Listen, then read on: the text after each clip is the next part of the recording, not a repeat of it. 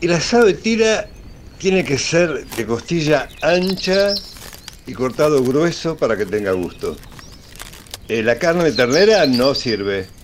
Y hay que asarlo del lado del hueso hasta que casi se quema la costilla y después lo das vuelta un ratito y lo sacás de la parrilla con la carne rosadita.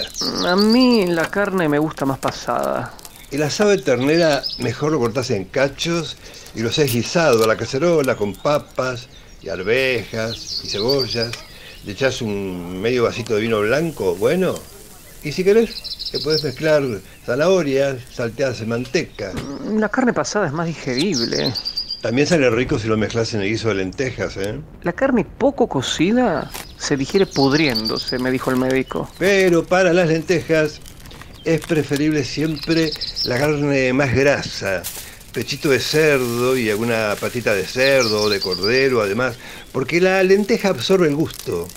Y chorizo colorado, claro. Mm, yo no jodo con las comidas.